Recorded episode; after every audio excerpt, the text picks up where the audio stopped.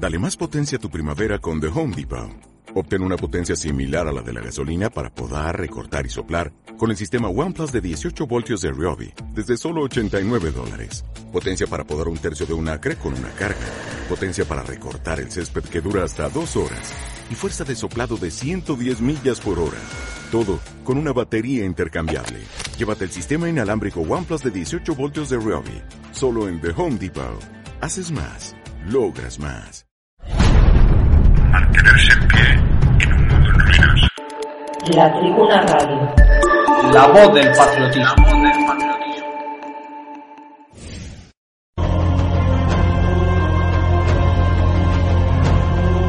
Libros prohibidos. Libros prohibidos. Un espacio dedicado a la literatura censurada. Obras selectas que por su carga reveladora pueden orientar a sus lectores metapolíticamente y espiritualmente. Y espiritualmente.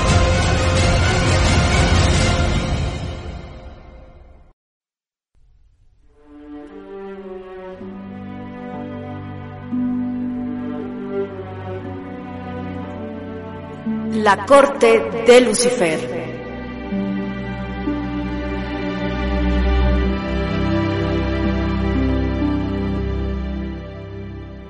Otto Ram nace en Michelstadt, en la región de Hesse, el 13 de febrero de 1904, hijo de una familia protestante luterana burguesa.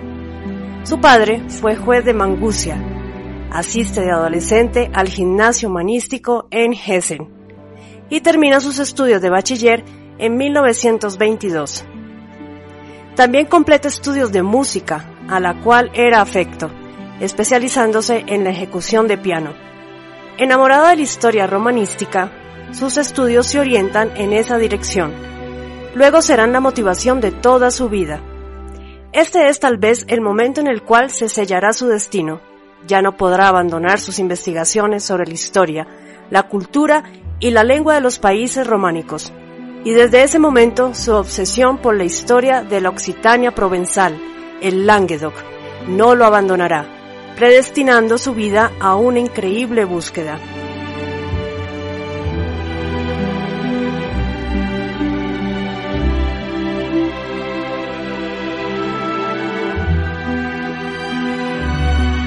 Su fascinación por la historia del movimiento cátaro y la herejía atribuida al mismo deja traslucir en Ram ese inconformismo existencial, ávido de búsqueda y saber trascendente, que manifiesta cierta rebeldía y oposición a verdades consideradas absolutas.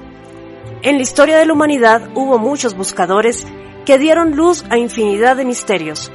El mito del Grial, sin embargo, fue manipulado y despojado de su contenido legendario primordial.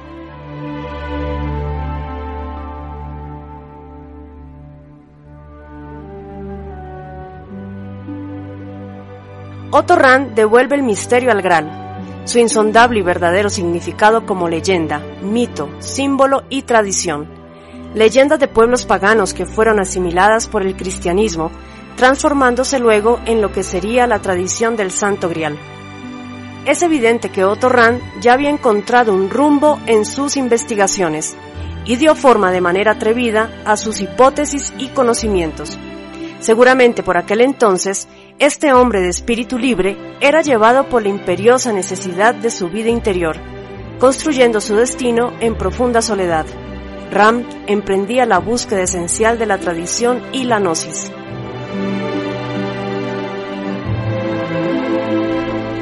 La Tribuna Radio de España.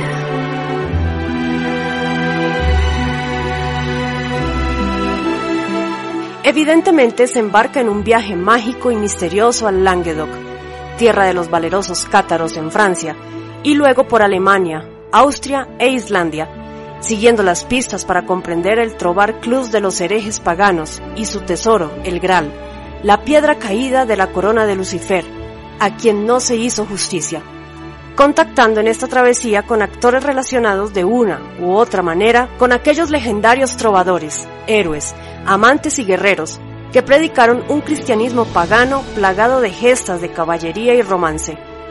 Ram narra esa otra historia perdida, mostrando al lector una visión llena de símbolos prohibidos y de afirmaciones insospechadas y terribles. Nos señala a algunos de aquellos hombres y mujeres que han tenido el honor de considerarse cortesanos de Luzbel, que habría sido el señor de la belleza y el valor absoluto, y no una faz de Satán, como se suele creer ahora.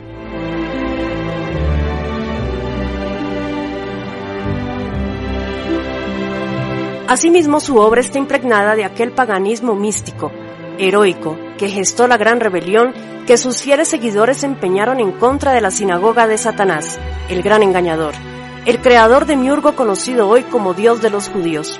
Es muy posible que Ram aportara algunas de las claves que hicieron de Alemania Nacional Socialista la nueva portadora de la luz del Graal, después de 700 años del más terrible oscurantismo, cuando en Besiers, Carcasona y Tolosa ardieron las hogueras de la Inquisición para castigar a quienes habían osado desafiar a las potencias de la materia.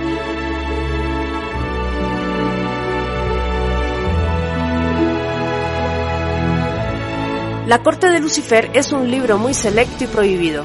Hasta hace poco era imposible conseguir una edición en la red, ni qué decir una física, pero en 2005 apareció una edición para la colección Árbol Sagrado bajo la editorial española Círculo Latino, que llegó a la Argentina, puesto luego a disposición para todo el mundo de habla en PDF por la editorial de la Casa de Tarsis, y hoy por hoy en físico por la editorial Bruna.